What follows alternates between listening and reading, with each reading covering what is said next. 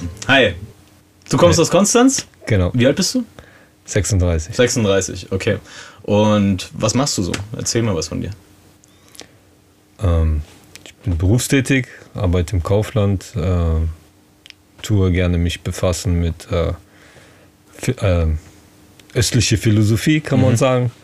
Ähm, tue gerne Kampfsport treiben, Okay. Meditation. Äh, mach gerne nebenbei auch ab und zu Rap-Beats. Ja. Früher war es mehr, jetzt ist es ein bisschen weniger geworden. Ja, das sind so die Hauptpunkte, wo ich mich so im, im Tag befasse. Okay. Und dann halt gerne auch mal mit der Familie Zeit verbringen. Also mit Okay. Schwester, Neffen, Nichte, Bruder, Mutter. Ja. Du hast ein Kind, oder? Nein, Nicht? Ich meine, ich hatte da mal ein Kind gesehen bei dir irgendwo auf Instagram oder so, oder? Kann das sein? Das ist meine Nichte oder Deine mein Neffe, kommt okay. drauf ah, an. Okay, ich habe gedacht wegen Familie so. Ähm, Nee. Okay, also du arbeitest bei Kaufland, du ähm, machst ja Kampfsport. Was für ein Kampfsport?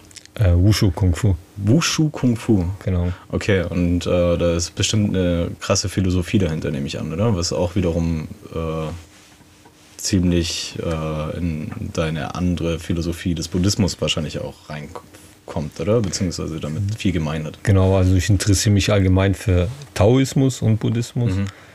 Und mich hat schon immer so interessiert, diese ruhige Art im Körper zu bekommen und habe erstmal so Richtung Tai Chi und Qigong geguckt. Und in Konstanz gibt es ja die Wushu Tai Chi Akademie. Wushu ist ja der Kampfsport, Tai Chi ist äh, ja auch ein Kampfsport, bloß das geht in die ruhigere Form. Aber Okay. die Formen kannst du genau benutzen, auch im Kampf. Bloß Tai Chi habe ich mir erstmal angeguckt.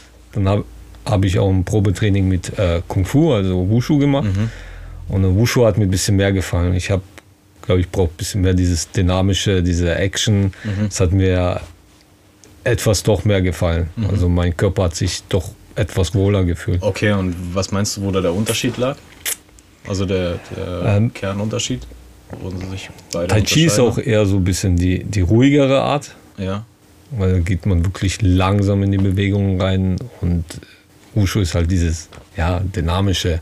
Kung Fu nennt man ja immer, Kung Fu heißt eigentlich, bedeutet äh, nicht eher der Kampfsport, weil Wushu ist der Kampfsport, Kung Fu heißt hart arbeiten und Kung Fu ist halt Training, trainierst halt jeden Tag normalerweise.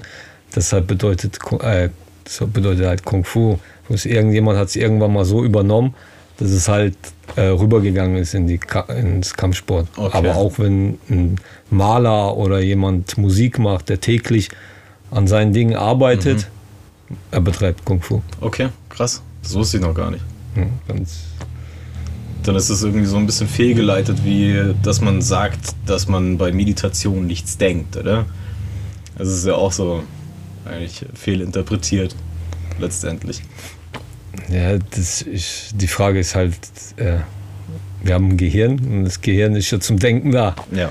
Und das so wie jeder Muskel im Körper. Ja. Bloß die manchen Menschen sind halt überfordert mit dem Denken. Mhm. Und äh,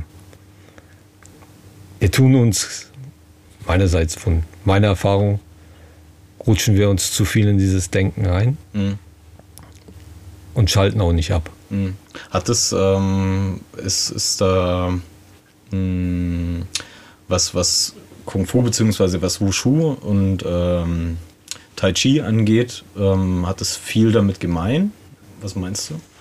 Also, dass du, äh, ist das quasi bewegte Meditation oder so? Oder wie kann ich mir das vorstellen im Kern? Vielleicht eher Tai Chi, aber da, im Tai Chi kenne ich mich jetzt zu wenig aus. Okay. Qigong gibt es ja noch, das ist eher diese Meditationsart. Aber da tut man auch viel die Meridianen ansprechen im Körper. Also Qi ist ja der, auch der Atem sozusagen, dass man den lenkt und dass er wieder frei fließt und alle Organe, äh, also die ganzen Organe du, durchfließt mit Energie und dass sie wieder normal funktionieren, weil Ja. bei manchen stockt irgendwo die Energie Ja. und dann können auch Krankheiten oder Beschwerden kommen. Und bei Kung Fu macht man auch viel auf. Also in der Regel arbeitest du sehr viel mit, äh, dass du dich öffnest mit Atem, Körper, also immer bevor wir anfangen, wirklich das Training, tun wir erstmal richtig in Dehnungen, aber dynamische Dehnungen reingehen. Mhm. Und nach dem Training dann dieses normale Dehnen, dass du wieder, dass du den Körper vermittelst, okay, jetzt ist vorbei, mhm. jetzt kannst du Feierabend machen, jetzt kannst du wieder runtergehen. Mhm. Und so kriegt er auch eher weniger ähm, ja, Muskelkater. Mhm. Oder Hat ein bisschen was von, äh, ja, von, von ähm, Yoga, finde ich. Ja, kann ja. man auch sagen, ja, genau. Ja. Das ist ja eigentlich ziemlich ähnlich. Würde ich jetzt mal so behaupten, so. also zumindest in, was das angeht. Ähm, wie kamst du überhaupt dazu? Also grundsätzlich, was, was hat dich daran irgendwie gereizt, sodass du überhaupt dazu kamst, dir das anzueignen, beziehungsweise das überhaupt mal anzugucken? Ja, damals hat mir schon Tai Chi sehr gefallen. Mhm. Und ich wollte eigentlich immer mal versuchen, irgendwas in die Richtung zu tun. Mhm. Aber warum? Was meinst du? Was, was da grundlegend das Interesse war? Die Bewegungen. Die Bewegungen? Die Bewegungen, ja, die haben mich irgendwie, irgendwie getriggert. Irgendwas hat in mir gesagt, ey, das sieht krass aus, mhm. das fühlt sich krass an. Und ja, dann irgendwann mal habe ich auch damit angefangen, jetzt mal wirklich dahin zu gehen, weil ich habe dann irgendwann mal auch Angst, Panikattacken entwickelt. Mhm.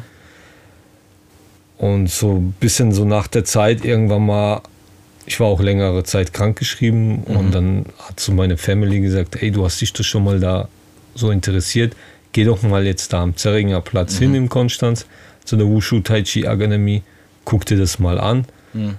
und dann kannst du ja abschließen und dann kannst du vielleicht da mitmachen. Mhm. Und ich bin erstmal zum Tai Chi natürlich mhm. hingegangen. Und dann habe ich so ein bisschen mit denen gesprochen und dann haben sie gemeint, ja, dann komm doch noch mal morgen, da gibt es dann Kung Fu. Mhm. Kannst du dir das auch noch angucken? Und dann hat es so bei mir klack gemacht. Irgendwie hat mir das doch, hat mich das eher mehr gereizt. Mhm ich mir gedacht, ich glaube, das ist eher, was mein Körper erstmal braucht. Mhm. Durch diese ganzen Angst- und Panikattacken mhm. habe ich ein bisschen Vertrauen in meinen Körper verloren durch die ganzen Sy Symptome. Mhm. Ja. Und ich habe bis jetzt, weil mein Psychologe mich damals äh, hat gemeint, ich hätte Somatisierungsstörungen. Ich, Bedeutet? Ich kriege Symptome im Körper, mhm. die Schmerzen. Also mhm. ich denke, also dass sie schmerzen und dann denke ich, ich wäre krank. Mhm. Also auch bisschen leicht verknüpft mit Hypochondrie. Und dann gehe ich halt mhm. zum Arzt. Es hat einmal angefangen, es war glaube ich August auf September genau in der Nacht. Ähm, ich habe richtig unruhig geschlafen und ich war schon davor die ganze Zeit immer so gestresst. habe auch angefangen mit den Zähnen, also nicht zu knirschen, zu drücken. Mhm. Also ich hatte übelst Schmerzen, fast im, in meinem Körperbereich habe ich immer richtige Rückenschmerzen bekommen und wussten aber nicht wo, woher, weil mhm. ich habe mich bis dahin gesund ernährt, habe viel abgenommen, aber bewusst, also auch nicht schnell auf einmal. Mhm. Also und bis dahin konnte auch, wenn ich mal zum Arzt gegangen bin, nie irgendwas festgestellt werden, dass ich irgendwie krank wäre. Mhm. Also das Einzige, was äh, der Arzt bei mir festgestellt hat, war, dass ich Morbus Mollenkracht habe ich weiß nicht, ob das manchen Leuten was sagt. Das ist keine Krankheit. Mhm. Das ist ein Enzym, das bei mir anders arbeitet. Okay. Äh, dieser ganze Bili, das Bilirubin, dieser gelbliche Stoff, der auch durch die Galle geht, mhm.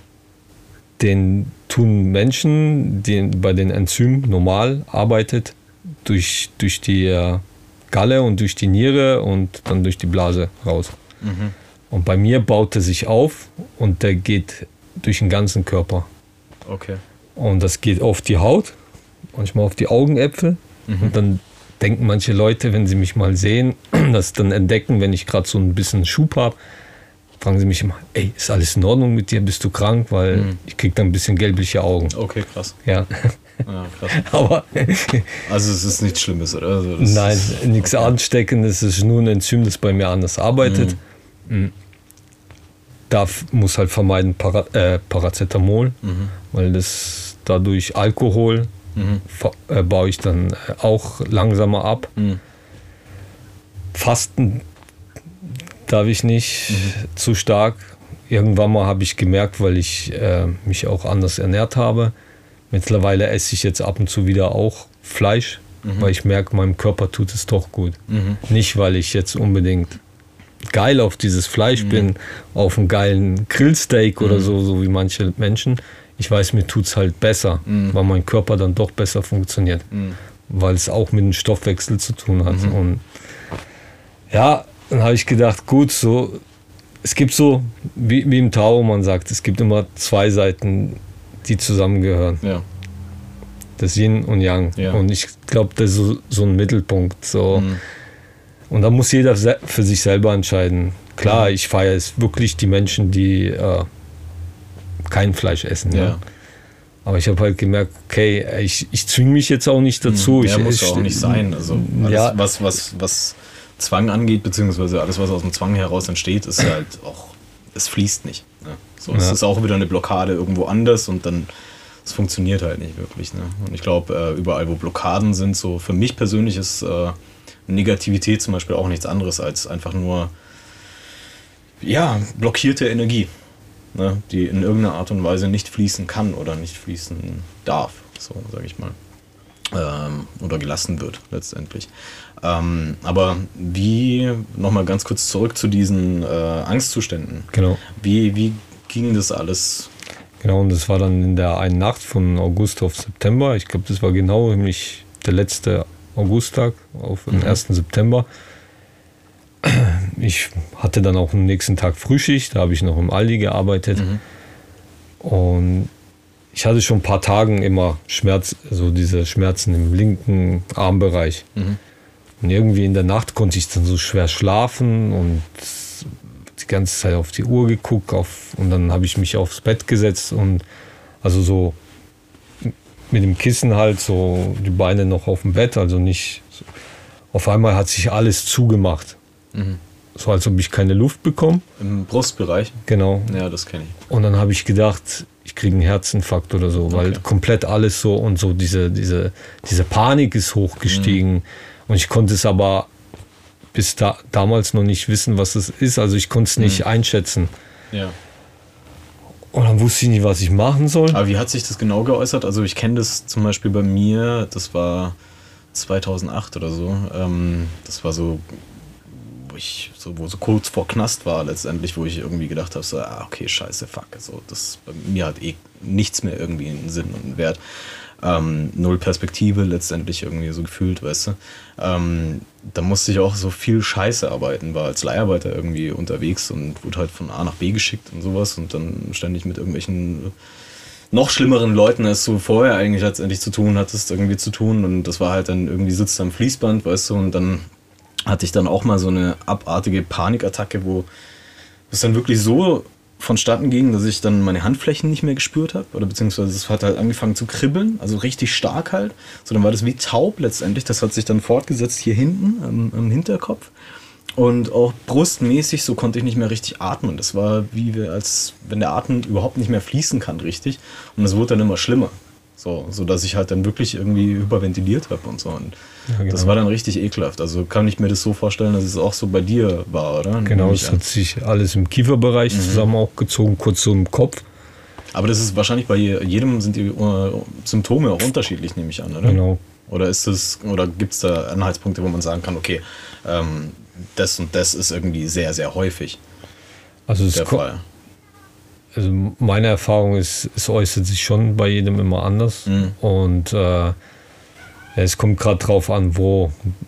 Hyperventilation hatte ich auch, wo ich erstmal das gar nicht gemerkt habe. Ich hatte oft eine Panikattacke Mhm. und danach saß ich da auf dem Boden und meine, meine Zähne haben richtig geklappert.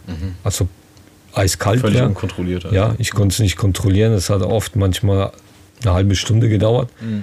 bis es wieder vorüberging. Und genau in der Nacht wusste ich ja nicht, was mit mir los ist und habe ja den Notruf gewählt, weil Okay. ich hatte ja den Eindruck, ja, irgendwas stimmt Das- ja nicht. Ja. Und ich hatte sowas noch nie. Ich bin kein Arzt und ja, die sind halt gekommen, äh, aber jetzt ohne Notarzt. Die hatten auch ihren e diesen mobilen e EKG. EKG, ja. ja. Hat er angeschlossen, hat gemeint, ist alles in Ordnung, äh, hat aber gefragt, hat natürlich so ein bisschen auch meine Wohnung so ein bisschen rumgeguckt. Okay, ja, ist- der hat sich damals noch auf den Schreibtisch und da auch, ich hatte damals noch die Akai MPC ja. Renaissance Ja. und dann ha- hat er gefragt, was das ist. Habe ich gesagt, Musik. Ja, haben Sie heute spät in der Nacht noch Musik gemacht? Ich so, nee, eigentlich wollte ich schlafen in Ruhe, weil ich habe Frühschicht. Und dann hat er gesehen, dass ich so unruhig war. Dann mhm. hat er gefragt, ja, sollen wir sie vielleicht dann einfach mitnehmen? Dann gucken die im Krankenhaus. Mhm. Ich gesagt, ja, wenn es geht, dann komme ich halt mit. Mitgegangen. Ähm, haben sie natürlich erstmal Blut abgenommen und mhm. alles und nochmal im Krankenhaus nochmal ein EKG gemacht. Mich bis frühst da gelassen und haben mich dann hochgeschickt zum, zum Kardiologen, mhm. zum Echo machen. Mhm. Der hat aber gesagt, da ist alles in Ordnung. Das Einzige, äh, dass er feststellen konnte, minimal, die äh, Herzklappe schließt sich ja ganz minimal. Mhm. Aber das ist kein Grund, weil ja. man kann normalerweise damit sogar 120 Jahre alt werden, ja. hat er noch gesagt zu mir. Und bitte nicht aufhören mit Sport machen. Mhm. Hat er gesagt, weil viele Leute, wenn sie hören, dass da doch irgendwas ist, mhm. dann wollen sie das Herz schützen und okay, ja, also bitte machen Sie weiter Sport. Mhm. Ich so, okay. Dann war es für mich gegessen, dann war ich unten noch, habe gewartet auf den Chefarzt, dann kam der und hat gemeint, ja, wie wir feststellen konnten, war es vielleicht eher eine Panikattacke. Mhm. Es ist am besten, wenn Sie zu dem Hausarzt gehen. Der war gerade im Urlaub, bin zu der Vertretung gegangen, hat sich das ein bisschen so angehört, hat gesagt, okay, ich schreibe Sie jetzt mal krank noch mhm. die Woche und dann bin ich wieder arbeiten gegangen. Und zwei Wochen war ich und dann war ich bei meiner Mutter und saßen, nach, wollten Kaffee noch trinken und dann habe ich mir ein Bier genommen. Mhm. Habe das Bier so schön ins Glas reingemacht, sitze auf der Couch normal. Auf einmal ging es los wieder und ich wusste nicht, was wieder los. Ich bin mhm. auf und wieder auf den Boden geflüchtet, weil ich habe gemerkt, immer auf dem Boden. Mhm. Habe mich hingesetzt und. Ja, weil du deinem Körper nicht mehr irgendwie vertraust. Ne? Also ja. dann legst du dich am besten mal ganz kurz hin, um einfach auf Nummer sicher zu gehen, dass da nichts Schlimmeres passiert, nehme ich an. Ja, ja, und meine Mutter ganz selber erstmal erschrocken. Sie ging dann zu meinem Bruder ins Zimmer, der kam, der hatte eher gemeint, das sieht jetzt nicht aus wie ein Herzinfarkt, also er ist kein Arzt, aber er hat ja. gemeint eher, aber meine Mutter hat gesagt, vielleicht sollten wir doch rufen. Natürlich kam dann wieder ein Krankenwagen, mhm. haben mich mitgenommen und dann hat, die war echt nett auch, die vom Krankenwagen, die hat mich gefragt, ey, ist alles in Ordnung zu Hause mhm. erstmal, weil mhm. ich so, ja, da gibt es keinen Streit, das ist alles in Ordnung. Das einzige bisschen in der Arbeit war halt dieser, mhm. so, ein, gewisser Stress. Okay, ich lasse ihn mal da. Und das war halt noch ein Sonntag. Am Tag, da war noch der, der, die Notfallpraxis, mhm. also im Krankenhaus. Mhm. Und da wusste ich noch an diesem Tag, diese Ärztin, das kann ich mich noch bis heute erinnern, wo ich ihr erzählt habe, wieso ich hier bin und sie gehört hat, wie ich hierher gekommen bin, ziemlich erstmal so blöd angemacht, wegen sowas rufen sie einen Krankenwagen, das okay. geht doch nicht und so. Ich gesagt, naja, äh, bin ich, habe ich sie dann gefragt, irgendwann mal, bin ich jetzt bei Ihnen richtig oder soll ich wieder ja. durch die Notaufnahme ja. reingehen? Weil im Moment verstehe ich irgendwie die Welt nicht. Ja. Ich bin nicht ohne Grund hier. Ich bin kein Arzt, ich weiß nicht, was mit mir los ist. Es mag sein, dass Sie das aus anderer Perspektive sehen. Definitiv, ja. Habe ich zu ihr gesagt. sie hat halt gemerkt, dass ich das bisschen Dings, sie hat sich dann, bevor ich nach Hause gegangen bin, sie hat mir nochmal was verschrieben und dann hat sie sich natürlich nochmal entschuldigt. Okay. War ich nochmal bei meinem Hausarzt, der hat mich dann auch nochmal zwei Wochen wieder krank geschrieben. Und dann ging es aber Tag für Tag, eine nach der anderen Panikattacke okay, und ich wusste einfach nicht was. Und was Gab es irgendwie einen Anhaltspunkt für dich äh, von Anfang an, dass es irgendwoher rührte? Oder? Wir wissen es nicht. Also, also mein weißt du bis heute nicht? Oder? Mein Psychologe konnte es wirklich mir nicht sagen, ob es daran liegt, weil äh, mein Onkel, der oft zu mir zu Besuch kam, mit dem ich ziemlich eng war, mhm. der ist am Herzinfarkt also gestorben, also Sekundentod. Mhm. Er hatte Diabetes Typ 1, Auto, Autoimmunerkrankung. Mhm. Er ist auch schon mal bei mir zu Hause auf den Glastisch gekippt mhm. in der Nacht, weil er halt ein bisschen zu spät reagiert hat und wollte aus der Tasche ja. seine Spritze holen. Ja. Und dann gab es eigentlich nur noch im Schlaf gehört wie so ein Riesenknall. Okay. Ja, auf jeden Fall hatte ich echt guten Kontakt mit dem und er hatte auch schon mal so einen Herz, Herzinfarkt, da haben mhm. sie operiert, aber da gab es auch ein bisschen Probleme. Mhm. Dann war es aber besser und er war auch lange Zeit krank geschrieben, aber er wollte auf jeden Fall wieder arbeiten, aber nicht in seinem alten Beruf dürfte er nicht, weil er war Parkettbodenleger. Und dann war er, weiß nicht, das war gar nicht so weit weg von Waldshut, in so einem, wo die Mutter mit dem Kind oder Vater auch zum Kur als Hausmeister, also so als Hilfe noch. Also da war schon noch ein anderer Hausmeister, der Chef. Und er hat auch eine Wohnung bekommen in dem Haus, wo der Hausmeister wohnt. Und eigentlich ging es ziemlich gut, außer ein bisschen mit dem Unterzucker immer wieder. Und eines Morgens kam er halt nicht zur Arbeit. Mhm. Und dann wurde er halt, ja, Gefunden. hat mich schon, muss ich zugeben, mitgenommen, weil da kam auch so ein Bild, obwohl ich noch nie in dieser Wohnung war, Ja. wie er da, weil er wurde im Badezimmer gefunden, auf dem Boden, wie er da auf dem Boden liegt, hilflos, weil erstmal war ja, wusste, wusste man am Anfang nicht, von was es ist, ob es jetzt Unterzucker war oder halt das Herz. Und ich habe mir halt gedacht, ey, kein Mensch war da und konnte ihm irgendwie helfen, wenn es jetzt der Unterzucker wirklich war. Mhm. Dann kam halt raus, er hatte so ein, so, das nennt man Sekundentod. Das ist, wenn du jetzt zum Fernsehen gehst und einen Stecker ziehst. Du konntest gar nichts mehr machen. Ja. ist, ich glaube, einerseits das Positive, dass man so stirbt, ist, glaube ich, auch manchmal schön. Ja, ich würde ich auch behaupten. Ich also, ich glaube, es ist besser so zu gehen, als einen langen Leidensweg zu haben. Ne? So, weil das ist ja eigentlich, also dieses dahin vegetieren, so ist ja eigentlich so das Schlimmste, was, was sich keiner von uns wünscht, nehme ich mal an. Ja. Ja. Und das konnte ein Auslöser sein, aber das Aber ist, s- da, also außer dem hast du jetzt nichts, wo du sagst, okay, das also ich hatte dass damals dich irgendwie was besonders belastet hat in, zu der Zeit oder so? die Arbeit halt auf jeden Die Fall. Arbeit? Noch. Ja, es Okay, gab wirklich Was, ziemlich was hattest Stress du da gearbeitet beim, beim Aldi. beim Aldi?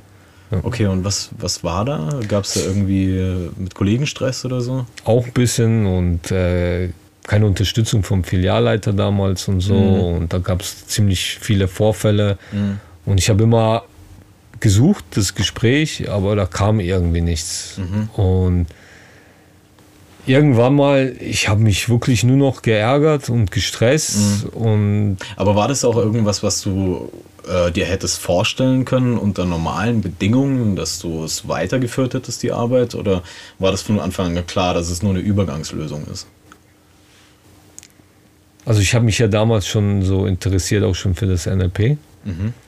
Also von dem her Übergangslösung nehme ich an, oder? Ja, ich wollte schon Richtung Coaching gehen. Ja, okay. Mittlerweile hat sich das so ein bisschen wieder gelegt. Ich Ja. bin so im Moment noch, ähm, wenn, wenn ich, wie man, ja, schwer zu sagen, also so einen ganz kurzen, ich suche noch so meine Bestimmung.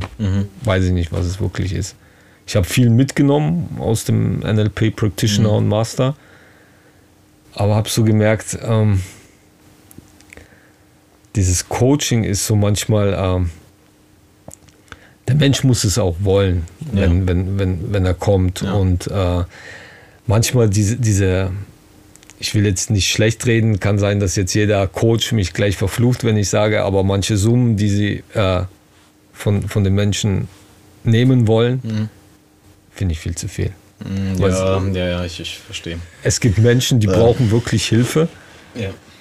und manche haben halt im Moment nicht Nichts, dieses. eben, weil dieses, sie, ja, manche hängen halt komplett unten ne, so, und haben eh nichts so und brauchen deswegen halt auch Hilfe, so, weil sie keine Perspektive haben so und denen halt, halt noch zu sagen, so, hey, du musst jetzt hier 200 Euro die Stunde zahlen, das wird halt ein bisschen tricky. Ich weiß auch, dass jeder Mensch gucken muss, wie er Ja. äh, lebt, aber es gibt halt mittlerweile auch schon so Coachings, die über 700 Euro gehen, Mhm. dass du da irgendwo mitfährst oder so und dann denk, frage ich mich so, muss es sein? Mhm. Weil es ja nicht so ein Mensch gibt, jetzt so wie ich damals war, in so einem Punkt und ich wirklich, ich hatte damals, konnte ich mir so ein Coaching nicht leisten. Mhm. Oder auch so, dass mich jemand mehrere Wochen begleitet und es würde dann um die 4000 Euro kosten. Klar, war für mich ein bisschen viel, muss ich zugeben. Ja. Und da habe ich mir gedacht, ja, okay. Ähm, Aber das, grundsätzlich wolltest du ja in dem Moment, also jetzt nochmal zurück zum, zu der Arbeit, beziehungsweise zu diesem ganzen Verhältnis, in dem du da warst. Du hast deine, du hast deine Arbeit halt verrichtet so, ähm, wurde es bei der Arbeit nicht wirklich anerkannt oder beziehungsweise gehört, nehme ich an. So, und es hat halt, hat schon, also hört sich für mich so an, als ähm, ja, hätte es so einen Beigeschmack von, ich kann mein Potenzial nicht ausleben. Genau. So, oder? Du so. hast es auf den Punkt gebracht. Genau. Und äh, wahrscheinlich, also so empfinde ich es jetzt zumindest mal so. Äh, ich kenne dich ja eigentlich gar nicht, das muss man jetzt mal dazu, dazu sagen noch, ähm, dass wir uns eigentlich gar nicht kennen. Wir haben uns, glaube ich, 2018 mal getroffen oder sowas und mhm. vielleicht mal irgendwie mitbekommen, so durch Speedspawn oder beziehungsweise durchs Produzieren ja. oder so, weil du ja auch Musik machst. Ähm, aber sonst sind wir völlig unbekannt eigentlich. Ne? So, ähm, aber ich kenne das. Ich, ich weiß, wie, wie sich das anfühlt. Ich weiß ähm, um diese Perspektivlosigkeit, die, die sich da irgendwie breit machen kann. Und ähm, was natürlich auch wieder zu diesen Angstzuständen halt irgendwie dann führt. So. Ähm, auch dieses eben nicht gehört werden, nicht gesehen werden. So. Du, du, hast, du hast nichts, was du irgendwie einbringen kannst in die Gesellschaft, außer dem, was du halt bist. Und das ist halt auch noch am Wachsen. So und von anderen dann nicht irgendwie gehört oder gesehen zu werden, so es unterdrückt halt schon auf einer Seite sehr, sehr stark. Vor allem dann, wenn man halt irgendwie nicht blöd ist, nicht auf den Kopf gefallen ist, ne, so sich halt natürlich auch sehr viel reflektiert und sowas, so dann, weiß nicht, das ist wie so, mh, mm, ja, da kommt der, der Mr. Hyde oder Jekyll, I don't know, so, welche Seite irgendwie raus oder so und ballert dir halt voll einen rein. Und ähm, daher kann ich das schon absolut nachvollziehen. Ne? So, ähm, hat sich das dann, also wie, wie weit ging es dann mit diesen Angstzuständen? Ging es dann nachher so weit, dass du, ähm, dass du bis zu diesem NLP kamst oder beziehungsweise bis zum, äh, bis zum Kampfsport so, dass sich das erst gelegt hat? Oder war das vorher schon so, dass, dass du ein bisschen mehr in deine Mitte gekommen bist und da einen Weg rausgefunden hast aus diesen Angstzuständen? Ähm, wie meinst du? Also sprich, ähm, ähm, durch was oder beziehungsweise was war dann wegbereitend, um da rauszukommen? Also sprich erstmal festzustellen, okay, diese Angstzustände sind einfach da. Jetzt, wie gehe ich mit diesen um? So, wenn sie dann da sind, ist ja die erste Sache.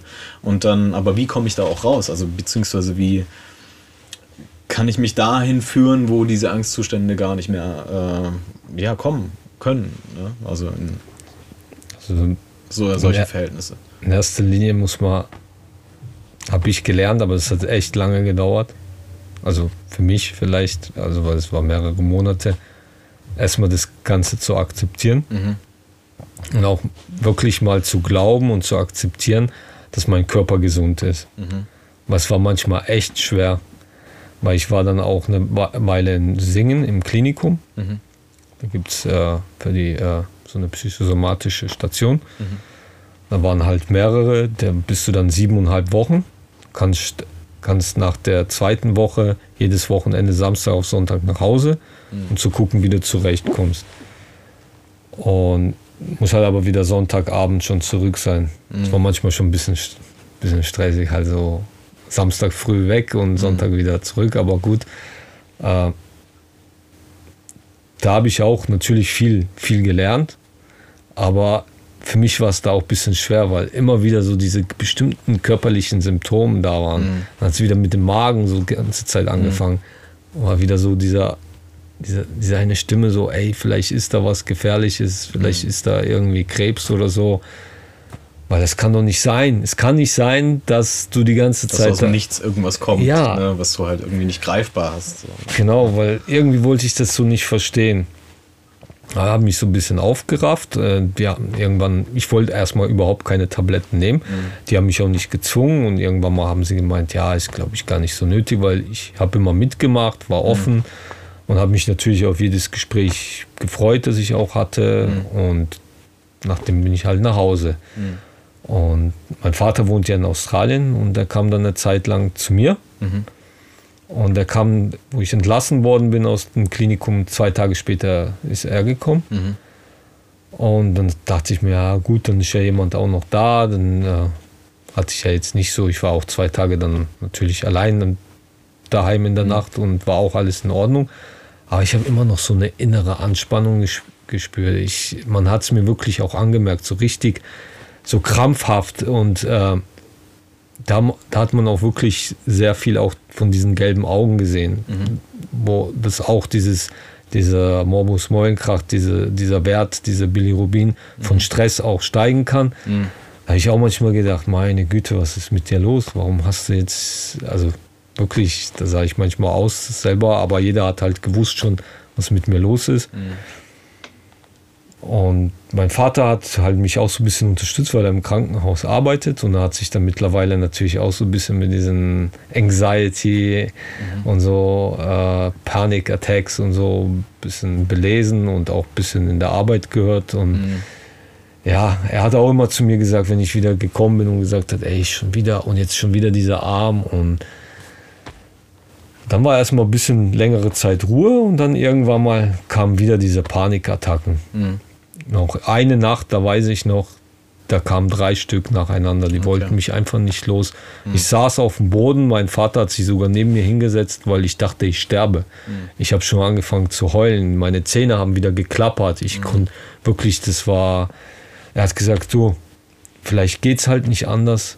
Geh mal vielleicht zu deinem Hausarzt, wenn du, wenn du es gestattest und willst, kann ich auch mit dir gehen dass wir vielleicht eine Lösung finden und vielleicht versuchst du doch irgendwie mit Tabletten oder so, weil irgendwie muss es ja irgendwann mal.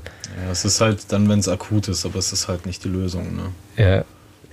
Aber es, da muss auch jeder für sich selber dann entscheiden. Und irgendwann mal habe ich gemerkt, okay, irgendwie ich komme da nicht raus, weil es schon so jetzt vier Monate fast ging. Mhm. Aber da warst du schon in dieser Akzeptanzphase, ne? So, so ungefähr, aber immer wieder diese Zweifel, Okay, wenn die ja, ja. Symptome Ja, ja. Weil, und dann diese Panikattacken, das war das Schlimmste. Aber das hat dich auch wieder aus, diesen, aus dieser Akzeptanz rausgezogen, oder? Genau, ich weil dann kamen wieder diese Zweifel, nämlich vielleicht doch, vielleicht Mhm. doch und vielleicht schon wieder, vielleicht ist es doch das Herz, vielleicht ist es das. Mhm. Und dann bin ich mit meinem Vater, habe ich gedacht, ja okay, dann komm mal mit, ich bin zwar schon erwachsen, aber vielleicht ist es gut, wenn, er kennt sich ja auch ein bisschen aus im, im, im Medizinbereich, ist er mit mir mitgegangen. Am Ende hat sich mein Hausarzt mit ihm über Australien Okay, dann warst du da nicht mehr so relevant in dem Moment. Nee, nee, er hat gemeint, nee, er sieht das auch so wie mein Vater und Mhm. komm, probieren wir. Und diese, was Citalopram war, 10 Milligramm Tabletten, das ist anscheinend was die genau? Antidepressiva Okay. Mhm. und es ist auch gegen Angstzustände, dass es bis in den Serotoninspiegel steigt. Aber Okay. natürlich Ja. Der negative Punkt an der Sache ist, bis es wirklich wirkt, die ersten zwei bis vier Wochen kann es in die andere Richtung gehen. Ja. Ich habe das Tit angefangen zu nehmen. Es hat keine halbe Stunde gedauert. Ich saß da auf der Couch und meine Beine. Okay. Also ich, Ja, ich konnte es nicht kontrollieren. Die haben wirklich Dings. Und dann an einem Tag weiß ich noch, mein Vater, wir hatten noch Bekannte, die wohnen in der Schweiz. Mhm. Er ist zu denen gefahren. Meine Schwester, die war gerade auch, äh, sie ist beim Roten Kreuz und hat ein Seminar geführt Mhm. zum Erste-Hilfe-Kurs.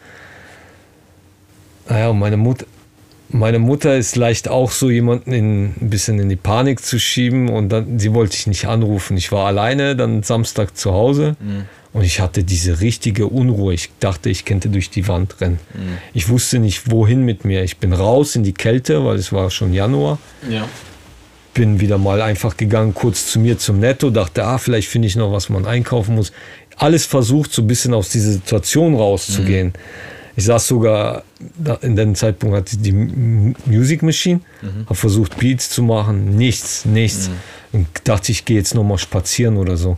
Lauf die, äh, lauf die Treppe hoch und da kommt auf einmal mein Nachbar. Und er, er so, ist alles in Ordnung mit dir, weil er kennt mich auch schon. Ich so, und dann ging es los, richtige Panikattacke. Und dann, also soll ich dich vielleicht ins Krankenhaus fahren. Was eigentlich nicht der Punkt war, aber ich habe es gemacht, war, ich sollte es eigentlich so durchhalten, dass ich nicht fahre. Aber ich bin gefahren. Natürlich war wieder alles okay. Bin dann wieder nach Hause, war wieder alles okay. Bin Hat sich das zu der Zeit, also beziehungsweise hat sich das dann nachher gelegt, immer wenn du dann irgendwo äh, ankamst und die Leute dann auf dich aufmerksam wurden und auch auf dein Problem, so hat sich das dann in dem Moment dann wiederum gelegt? am meisten also- erst dann, wenn, wenn sie mich untersucht haben. Okay, ja, dann, genau, wo das das Zeichen ist, da, da kam, ist dann so- die me- meiste Aufmerksamkeit ist dann auf dich beschränkt letztendlich, weißt du, Ja. was ich meine? So, ja, okay, interessant. Weil irgendwann mal habe ich dann gedacht, ja, okay, nimmst jetzt die Tabletten weiter, ziehst das mhm. jetzt durch. Dann wurde es auch besser. Mhm. Dann ist mein Vater auch wieder zurück nach Australien. Dann mhm. war ich komplett alleine. Das ging dann auch. Aber ich hatte noch so gewisse Symptome immer wieder. Und dann habe ich mich auch so ein bisschen überreden lassen, von den 10 Milligramm auf 20 zu gehen. Mhm. Die habe ich fast ein Jahr so genommen. Dann bin ich wieder runter Krass. auf 10.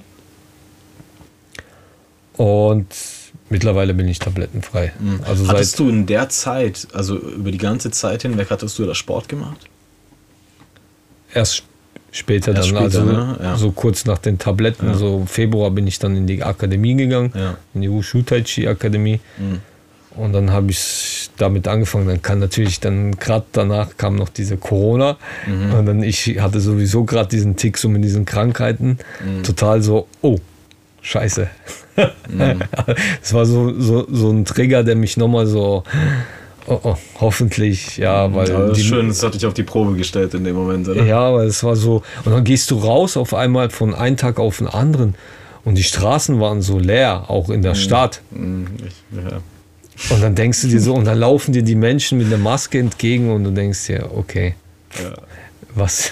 ich war gerade zu der Zeit, war ich kurz im Kloster. So, und dann kam ich gerade raus und ich habe ich gucke ja kein Fernsehen. Ne? komme ich aus dem Kloster raus und die ganzen Leute so voll mit Maske unterwegs und so Straßen leergefegt, wie du eben sagst. Also ich dachte, oh, Alter, okay, jetzt bin ich im ganz falschen Film gelandet. Ja, weil ich ja. kannte Konstanz nicht so gut. Ich mhm. habe in der Zeit nicht gearbeitet. Ich war mal in der Stadt äh, in der Arbeit. Äh, da war so ein bisschen die Rede, ob ich vielleicht schon mit der Wiedereingliederung mhm. anfange, aber das hat so dann nicht ganz funktioniert. Mhm. Und ich denke mal, beidseitig haben wir profitiert, die Arbeit, weil äh, ich hatte kein Minusstunden äh, mhm. gemacht. Äh, ich habe mein normales Geld bekommen. Ja. Und ich konnte noch, ja, so ein bisschen runterkommen von mhm. dieser Phase. Ja. Und jetzt mittlerweile muss ich zugeben, dass ich ohne den Kampfsport fast gar nicht mehr kann. Ja, verstehe. Also ähm, nee, es ist ir irgendwie, ich merke auch jetzt manchmal, dass mich so ein bisschen packt. Da merke ich so, so hier unten, so in diesem Bereich, man mhm. sagt ja auch eigentlich, hier ist das Hara, so diese, dieses Tatien, wo, Tatien, ta, nee, die Hara, äh, wie sagt man nochmal, im Yoga sagt man glaube ich auch Tatien, Tatien, die, wo, wo so diese, der Hauptenergie, äh, Fluss, dieses, wo auch, es gibt ja die Chakras und dann gibt es noch ja. dieses Tatien. Ta, so bewandert. Also ich kenne noch das Wort Hara, gibt es auf jeden Fall. Mhm.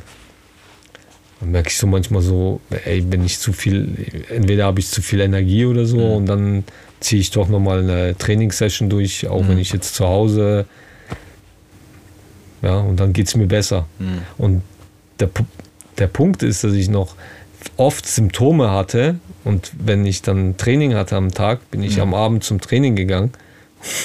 Nach dem Training waren die Symptome weg. Mhm. Und ich so krass. Er wundert mich jetzt nicht, weil im Endeffekt, das ist ja nichts anderes, was ich jetzt vorhin eben auch gemeint habe, diese Negativität, die sich letztendlich bei dir ausgewirkt hat, nehme ich an, dass du sagst ja auch mit dieser Lebensenergie so interpretiert, sage ich mal, ähm, nehme ich an, dass es halt auch wieder mit einer Blockade zu tun hatte. Ne? So in erster Linie, so du konntest nichts groß beitragen, was wirklich dein Potenzial, also deinem Potenzial entsprochen hat. So. Und dann warst du in so einer komischen, ja, gefühlten Abwärtsspirale oder Teufelskreis oder irgendwie so eingeknastet irgendwo, gefangen, so, was dich irgendwie von allen Seiten so ein bisschen traktiert und blockiert hat. Logischerweise, du kannst dein eigenes Potenzial nicht wirklich ausleben, wobei du selber vielleicht noch nicht mal weißt, was dein Potenzial bedeutet, beziehungsweise was es alles ist ist, was es alles beinhaltet so und dann hängst du da und diese Energie in dir, die gelebt werden möchte, so oder beziehungsweise raus möchte, so irgendwie kanalisiert werden möchte, ne, so und, und erschaffen möchte letztendlich so. Das ja. kam nicht zu einem Punkt, beziehungsweise hat, hat nichts gefunden, so, wo du dich selber ausleben konntest. Ne, so, und das ist halt, ich glaube, das führt halt auch wiederum dazu, dass man sich selber halt dann nicht mehr so richtig spürt. Weißt du, was ich meine? So, dass man, also mir ging es zumindest häufig so, dass gerade in depressiven Phasen, die ich durchlebt hatte, so, ähm, hat man sich immer weniger gespürt, immer weniger so. Und man hat sich auch zusätzlich noch betäubt mit Drogen. So, und dann hängst du halt da voll drin so. Und dann ist es halt dann gut, wenn man, wenn man dann in, ins Sportliche reinkommt, ähm, anstatt da jetzt eben, du hast es mit Tabletten überbrückt letztendlich oder wurdest überbrückt. Gut, dass du davon weg bist. Aber ähm, ich denke, gerade Sport ist halt ultimativ wichtig und ähm, Bewegung grundsätzlich, Körper spüren. Das ist, du bist nicht umsonst hier und du hast nicht umsonst einen Körper so und möchtest was schaffen, so aus dir heraus. Und das ist halt, äh, Sport ist halt der erste Punkt, ne, so, den wir halt irgendwie, glaube ich, alle brauchen, um da ähm, in unsere Schöpferkraft und generell in unsere Kraft reinzukommen und wiederzufinden. Heutzutage sitzen wir halt sehr viele auch. Ja, voll. Und auch mit dem Smartphone. Äh, ist auch noch so ein bisschen bei mir Das so ein immer so. Problem, dass ich auch gerne manchmal, wenn ich mich ein bisschen zu. Manchmal will man nur was schauen und Mhm. dann ist man auf einmal, keine Ahnung, von, von einer Sache zu der anderen gehüpft, dann geht man wieder zu der anderen und Mhm. Ja. dann scrollt man auf einmal. Ja, ist ja auch manchmal lustig, ne? So, also ich habe letztens habe ich auch mit einem Kollegen da gehangen und ich glaube, wir waren anderthalb Stunden oder so auf Instagram und haben uns ein Video nach dem anderen reingeballert und uns bepisst vor Lachen. Das Ja, war eben. super lustig. Also kann schon cool sein, ne? Daher. Aber ist alles mit Vorsicht zu genießen. Eben, das ist dann, ähm, dieses Sitzen tut eigentlich echt uns gar nicht gut. Mhm. Ich war dann, früher war ich ja natürlich so ein bisschen mehr, ja, habe so Sport gar nicht gemacht, wog auch äh, 103 Kilo, Wow. Warte, wie groß bist du? 1,78. Okay.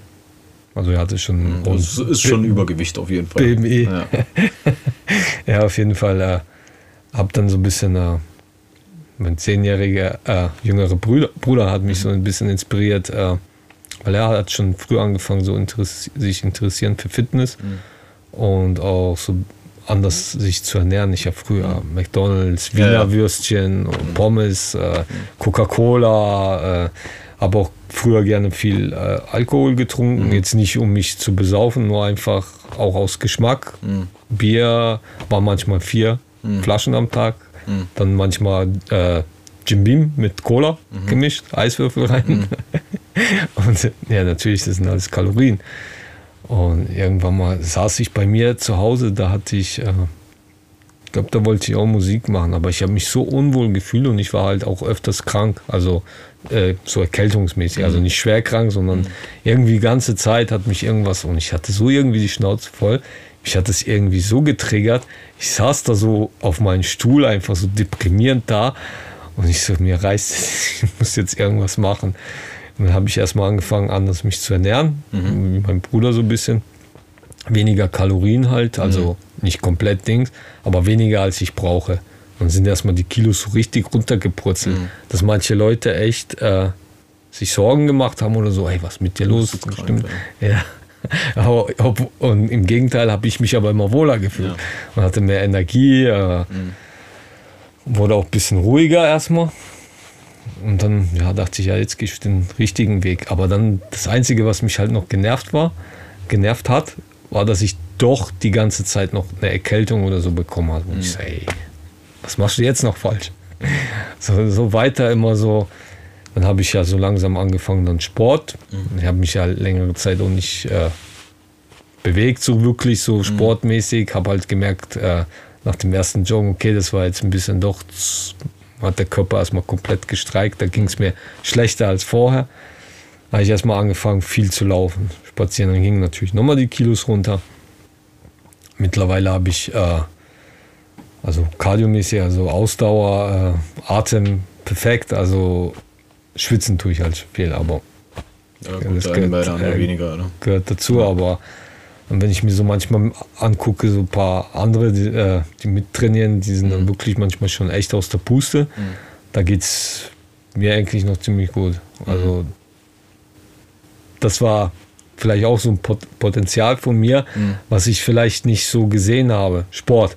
Als Kind habe ich echt gerne Fußball gespielt, aber nicht unbedingt im Verein, sondern einfach aus Spaß, so, so draußen. Ja, man hat grundsätzlich mal als Mensch hast du Spaß an der Bewegung so. Und wer keinen Spaß an der Bewegung hat, der macht ja macht die falschen Bewegungen, würde ich mal sagen. Ich war, glaube ich, ganzen Tag äh, draußen. Meine Eltern konnten mich gar nicht reinkriegen und äh, irgendwann mal hat es natürlich nachgelassen. So ein bisschen mehr dieses Computer, dann Beats, dann mal auch. Äh, ich habe mal früher auch ein bisschen Spiele viel gespielt, so GTA und so. Ja. Mittlerweile zocken kann ich gar nicht. Also geht bei mir gar nicht. Ich, das ist dann so, okay, leg wieder hin, mach aus. ja. Kenn ich. Mein Bruder, Gegenteil. Er mag schon, also er bewegt sich Mhm. viel, macht Sport, aber er braucht wieder dieses Zocken. Mhm. Wenn ich jetzt nichts mache, dann setze ich mich gerne mit einem Buch hin, Mhm. was mich so eher interessiert. Oder ich lese mal wieder ein Buch, was ich schon mal zwei, dreimal gelesen habe. Mhm. Hat man Neue wieder Perspektiven. was. Ja, Oder einfach so immer so nach der, Perspektive zu betra- betrachten. Ne? ja, so nach der Suche so ein bisschen. Ja. Gibt es denn irgendwie was, was du, beziehungsweise mh, was du rückblickend, beziehungsweise in der Retrospektive irgendwie sagen könntest, okay, Leute, wenn ihr mit Angstzuständen also Probleme habt, so, dann ähm, fangt hier an und wenn das nicht hilft, dann geht den nächsten Schritt etc. Also gibt es da irgendwie so einen kleinen für dich, wo du sagen würdest, das wäre zumindest aus deiner Warte raus irgendwie ein kleiner Leitfaden da irgendwie raus.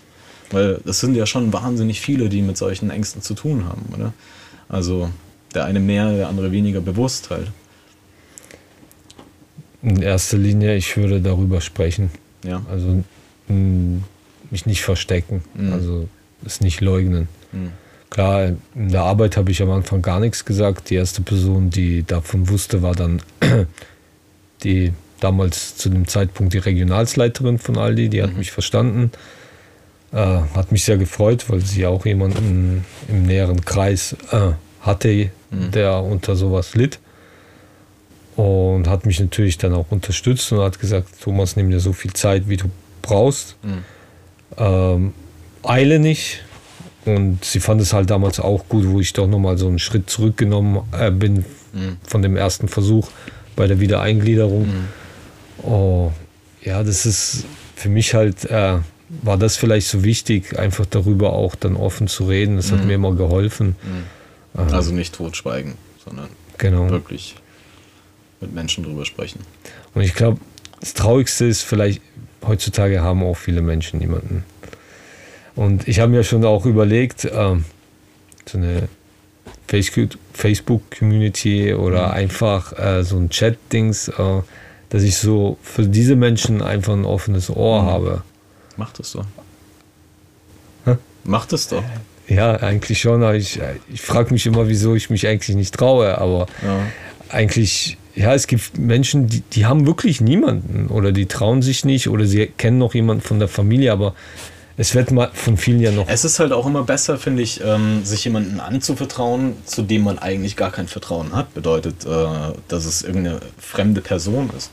Ne? Also ne, in Anführungsstrichen halt. So natürlich muss die halt, ja, bis, so, sollte so ein bisschen Vertrauen zu der haben, so in irgendeiner Art und Weise, so, dass es halt eine Vertrauensperson ist, so in der Form.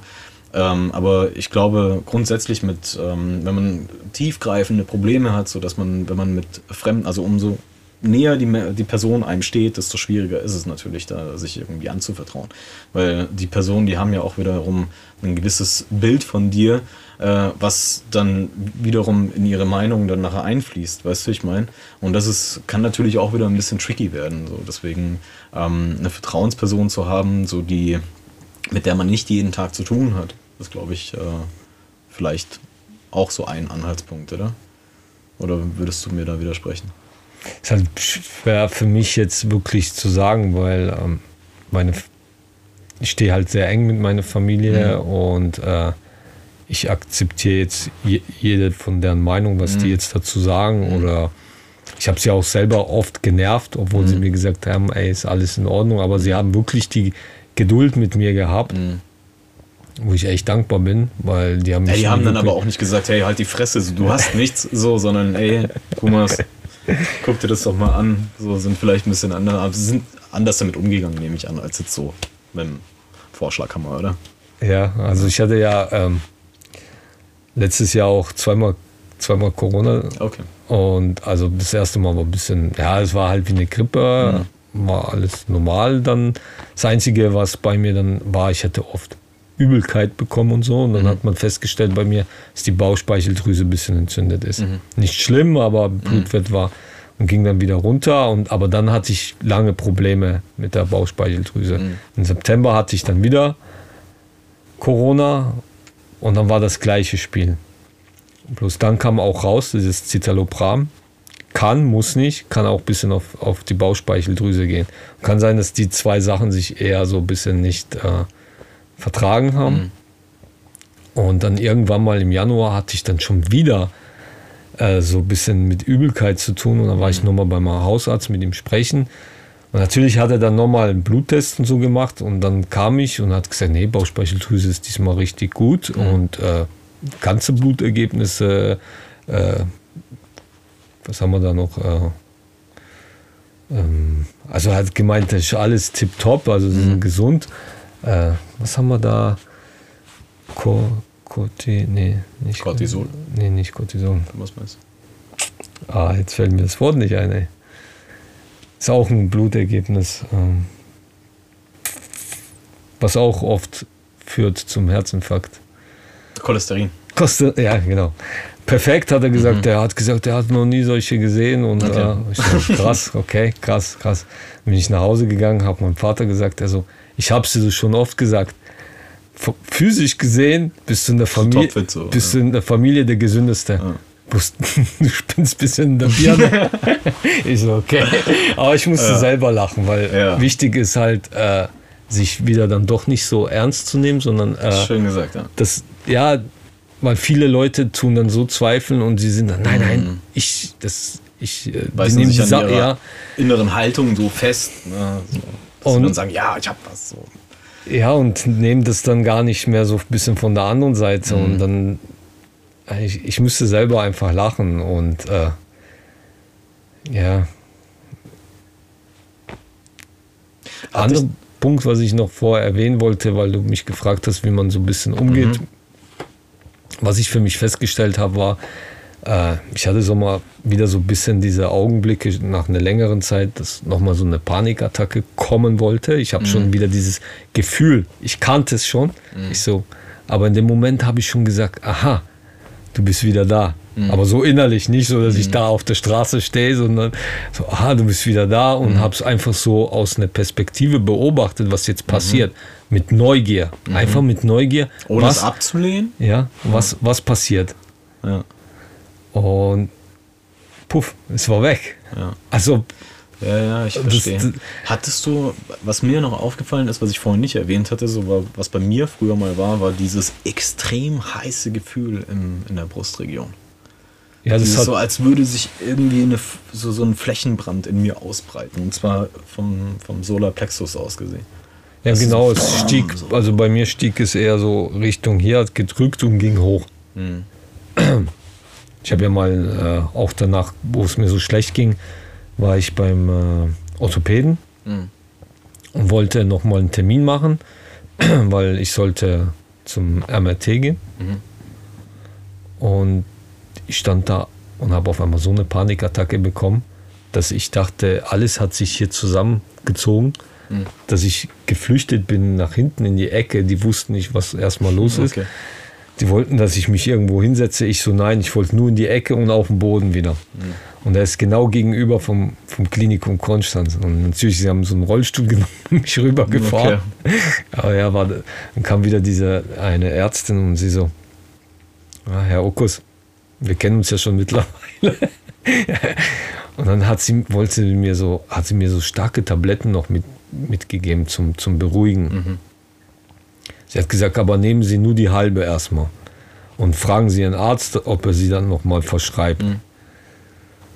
Und die waren aber sowas von stark. Ey, mir ging es überhaupt nach den Tabletten. Also ich konnte nur schlafen, mhm. hatte Durst übelst und mir ging richtig dreckig. Was ich, war das, weißt du das?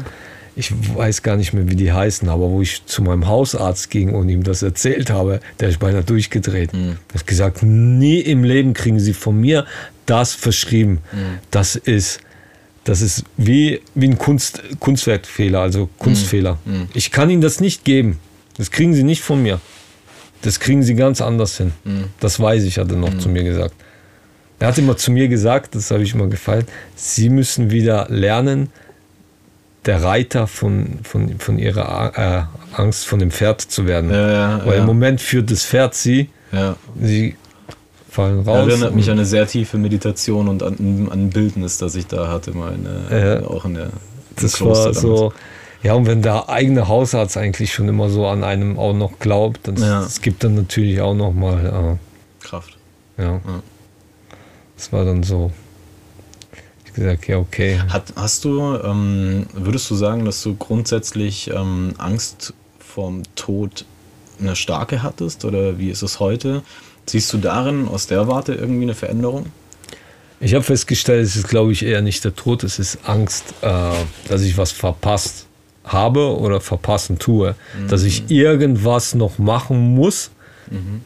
Bevor es dann zu spät ist. Ja. Aber, das ist ja auch so eine indirekte Angst vorm Tod, oder? Also vor, vor dieser eigenen Endlichkeit.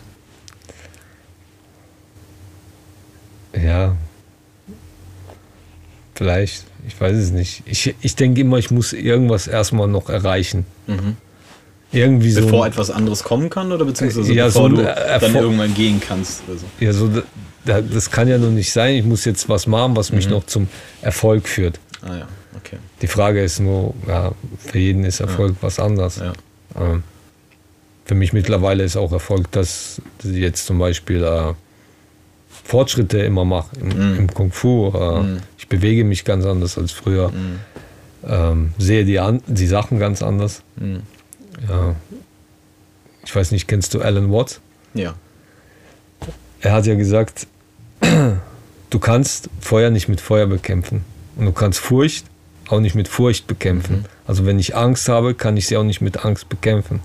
Und man sagt ja auch immer wieder, wenn du Angst von was hast, gehe durch. Ja, ja, also würde ich jetzt teilweise bestätigen. Bei mir ist es so, also ich habe ja mit, ähm, zum Beispiel mit dem Klettern und Bouldern, so habe ich, ähm, habe ich sehr häufig die, äh, die Konfrontation gehabt mit der Angst. Und, aber halt mit einer rationalen Angst eigentlich. Ne? Äh, natürlich auch ähm, mit einer irrationalen, aber das lernte man irgendwann zu unterscheiden zwischen rationaler Angst und irrationaler Angst. Und ich glaube halt, dass man äh, mit Angst halt auf drei verschiedene Weisen umgehen kann. Und zwar meine ich, die erste ist, dass du auf die Angst zugehst und ihr auf die Fresse haust, was dich irgendwo in Extreme führt. Ähm, die zweite Art und Weise und die gegenüberliegende und somit die andere extreme Art und Weise damit umzugehen, ist halt dann zu, davor zu flüchten. Und dann glaube ich aber auch, dass es dieser Mittelweg ist, der, so, den wir eigentlich beschreiten sollen oder den wir lernen, beschreiten zu dürfen, so, ähm, dass wir sagen, hey, Angst, vielen Dank, dass du da bist, dass du mich darauf hinweist, auf einen Missstand, der mir vorher noch nicht aufgefallen ist. Und der ist uns häufig im Leben, auch in dem Moment vielleicht nicht ganz bewusst, aber er weist wie so ein Fingerzeig irgendwo drauf, auf irgendetwas hin, was da irgendwie in einer Disbalance ist oder was da äh, vielleicht eine potenzielle Gefahr birgt oder so. Ähm, und da einfach hinzugehen und zu sagen, okay, danke Angst, dass du da bist, ich gebe dir die Hand so und schön, jetzt gucke ich mal wirklich dahin, anstatt es abzulehnen oder dir auf die Fresse hauen oder vor dir zu flüchten und guck da einfach mal hin und schau mal, was da ist. Weil oftmals ist es das, was uns wiederum ähm, zu Wegen führt, die ja, wir auch gerne auch wieder gehen dürfen. Weißt du, ich meine? Und oftmals ist es auch so ein Weg zu sich selbst hin. Also so sehe ich es. Ich jetzt ja. Ist echt, ähm, ich glaube, das ist halt unterschiedlich bei jedem, dass er Mhm. wirklich so seinen Weg finden muss, weil wir sind auch oft so im Zweifel, Mhm. dass wir immer versuchen, von anderen Mhm. was zu lernen. Wie hat er es jetzt gemacht? Aber ich weiß es ja nicht. Du kannst mir erzählen, wie du es jetzt gemacht hast. Ich kann jetzt auch erzählen, wie es ich gemacht habe. Aber im Endeffekt muss jeder von uns selber dadurch Mhm. und diese Erfahrung machen. Ja, klar. Weil viele sagen ja auch, ey, ich sag dir das so, weil ich damals das so gehabt habe. Aber es passiert ja trotzdem, dass oft der eigene Sohn oder die Tochter, die Kinder, den gleichen Fehler machen wie die Eltern. Ja, sehr häufig. Ja. Ja, weil sie es auch erfahren müssen. ja. Weil ich denke mal, die Erfahrung ist halt, ja. Alan Watts sagt ja auch zum Beispiel, unser Fehler ist, wir tun immer aus, aus Erinnerung greifen, Mhm. anstatt aus der Gegenwart. Mhm. Aber die Erinnerung war ja schon und wir erfahren, nur, erfahren wirklich nur die Gegenwart. Auch wenn wir jetzt hier sitzen miteinander und ich rede über meine damals Angst und Panikattacken, ist diese Erinnerung, es ist ja eine Erinnerung, aber ich spreche in der Gegenwart über sie. Also es spielt ja sowieso alles jetzt ab. Ja. Und wir denken immer, ja, ist alles. Und kann auch sein, dass ich viel immer gedacht habe, weil in der Vergangenheit dies und das passiert ist oder bei dem anderen das und das passiert ist. Vielleicht passiert es mir ja auch. Aber bis da bin ich noch nicht wirklich so auf den Punkt gekommen. Manche Leute, ich habe auch mit manchen gesprochen, die auch mal Angst, Panikattacken haben, die konnten auch nicht entziffern, was, was sie äh, dazu getriggert hat. Ich weiß noch, die eine Arzthelferin von, dem, von der Praxis bei dem Orthopäden, die hat gesagt, ja, das, wie es aussieht, hast du eine Panikattacke. Ich hatte das auch schon mal. Da habe ich sie gefragt, ja, weißt du, woher das kommt oder kam bei dir? Und sie so, nee, man konnte es nicht feststellen, aber ich habe es nicht mehr. Also, und ja, und sie hat aber in der Gegenwart, dann muss man sagen, eigentlich, ja, wieso, wieso soll, ich, soll man sich dann fragen, wieso, wenn es jetzt, Ja, wenn jetzt sie, manchmal ist halt so dieses, ich glaube, wir, wir durchlaufen häufiger irgendwelche äh, Phasen im Leben, wo wir automatisch eine gewisse Resilienz aufbauen. Also, weißt du, ich meine, und dann äh, kümmert es uns nachher dann halt auch nicht mehr so. Und die Reflexion damit äh, wäre halt auch nochmal so eine Konfrontation, die wir eigentlich nicht wirklich brauchen. Es sei denn, sie würde uns dazu dienen, irgendwie im Jetzt irgendjemandem anders was beizubringen oder sowas und zu sagen, so ja, vielleicht wäre das mal angebracht, wenn du so oder so vielleicht das mal sehen würdest oder wenn du so oder so handeln würdest entsprechend in solchen Situationen.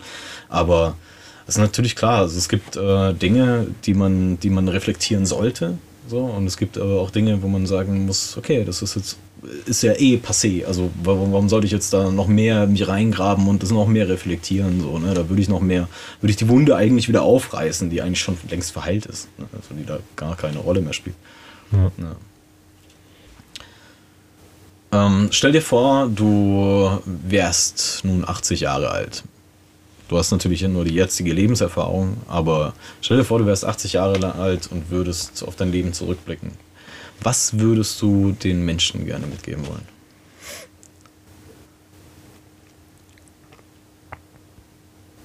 nimmt die Dinge nicht so ernst. Schön. Ja, würde ich jetzt wirklich sagen, ähm, was mich halt jetzt äh, die Frage noch ein bisschen erinnert dran ist, ähm, NLP gibt es die Spiegelgesetze. Und wenn mich jetzt zum Beispiel an dich etwas stört oder an jemanden anderen, Mhm. Dann ist da irgendwas in mir, Mhm. was auch im Konflikt ist oder was auch nicht im Reinen ist. Ja. Und dann kannst du selber erforschen, was, was, was nicht so stimmt Ja. und kannst es bearbeiten. Ja. Das ist einem von den Spiegelgesetzen. Und ich finde, das ist echt äh, kraftvoll, weil Mhm. ähm, ja, wir lass, ich lasse mich trotzdem noch oft vom Äußeren manchmal triggern, besonders wenn man ein bisschen im Stress ist Mhm. oder in der Arbeit. Und dann jetzt zum Beispiel ein Arbeitskollege oder Arbeitskollegin, äh, ja, dann na, nachher ärgere ich mich, aber dann denke ich so, lern doch endlich einfach loszulassen, das Mhm. daheim und ja, vielleicht ist es irgendwas, was auch in deinem Inneren, manchmal kann man was davon lernen und manchmal nicht, manchmal ist es halt so. Mhm. Und wenn, wenn man daran so hängt, ja, ist manchmal so leicht zu sagen, finde ich, aber eigentlich, ja, es ist banal, wieso wir manchmal diese Dinge mitnehmen, einfach. Aus der Arbeit, aus der Schule, keine Ahnung, im Straßenverkehr, Mhm. auf dem Nachhauseweg. Der andere Mensch ist vielleicht schon daheim, denkt gar nicht mehr dran. Ja, voll. Und, dann- und Ja. du bist noch immer damit im Konflikt Ja. und vielleicht noch morgen sogar, Ja. weil irgendwas dich triggert und du, ah, gestern, Mhm. und dann redest du wieder davon, aber bist eigentlich auf einmal wieder in der Vergangenheit. ja. Weiß nicht. Nicht wirklich präsent im Jetzt. Genau. Ich weiß nicht, ob du kennst auch diese, weiß nicht, ob das ist auch wie so eine Metapher kann man eigentlich sagen. Ähm, es sind zwei Mönche unterwegs und müssen übers, über den Fluss. Mhm. Und da war eine Frau. Und sie hatte Angst, alleine rüber zu gehen. Und da hat der eine Mönch sie rübergetragen. Und hat sie auf der anderen Seite abgelassen. Und dann waren die zwei Mönche längere Zeit schon unterwegs. Dann sagt der andere, du, du weißt schon, wir sind streng, strenge buddhistische Mönche. Wir dürfen Frauen nicht anfassen, weder Dings. Und dann sagt der andere Mönch, ja, du, du trägst doch die Frau immer noch. Ich habe sie schon kilometerweise Mhm, ja, abgelassen. Schön. ja. Ja. Ja, das ist auch so. Genau so nehmen wir oft die Sachen halt mit. Mhm. Mit nach Hause und tragen sie dann vor Frust noch. Bis wir sie zu Grabe tragen. Ja, oder sie packen und genau oft sind es vielleicht diese Dinge, die vielleicht auch einen dann dazu führen, dass man depressiv, Burnout Mhm. kriegt, äh, Angst, Panikattacken. Zu viel Reflexion. Ja. Sind- Anstatt einfach zu erfahren. ja, mit dem Fluss des Lebens. Und das, das ist noch da, wo ich jetzt so ein bisschen lerne und mein, ja, mein Potenzial so ein bisschen fließe, dieses Taoismus Mhm. zum Beispiel, das interessiert mich echt. Mhm. Ja, und dieses Wu Wei, ja, Wu Wei? ja, es heißt äh, nicht, also handeln, nicht, also im Nichthandeln. Also du lässt Okay. der Sache gewähren, also Ja. passieren. Das heißt Ja. nicht, dass du jetzt faul da sitzt, Mhm. wenn du an irgendwas arbeitest, aber du lässt einfach passieren. Mhm. Also fließt. Ja. Vielen Dank auf jeden Fall dafür, dass du so offen warst. Und ja, Ich danke, dass ich kommen durfte. gerne. Gerne auch wieder, wenn du Bock hast. Ähm, auf jeden Fall ein spannendes Gespräch. Und in diesem Sinne wünsche ich dir auch weiterhin alles Gute und bau weiterhin Beats. Mach was. Äh, freut mich immer wieder mal auf Instagram was zu sehen. Genau. In diesem Sinne, danke dir. Ich danke.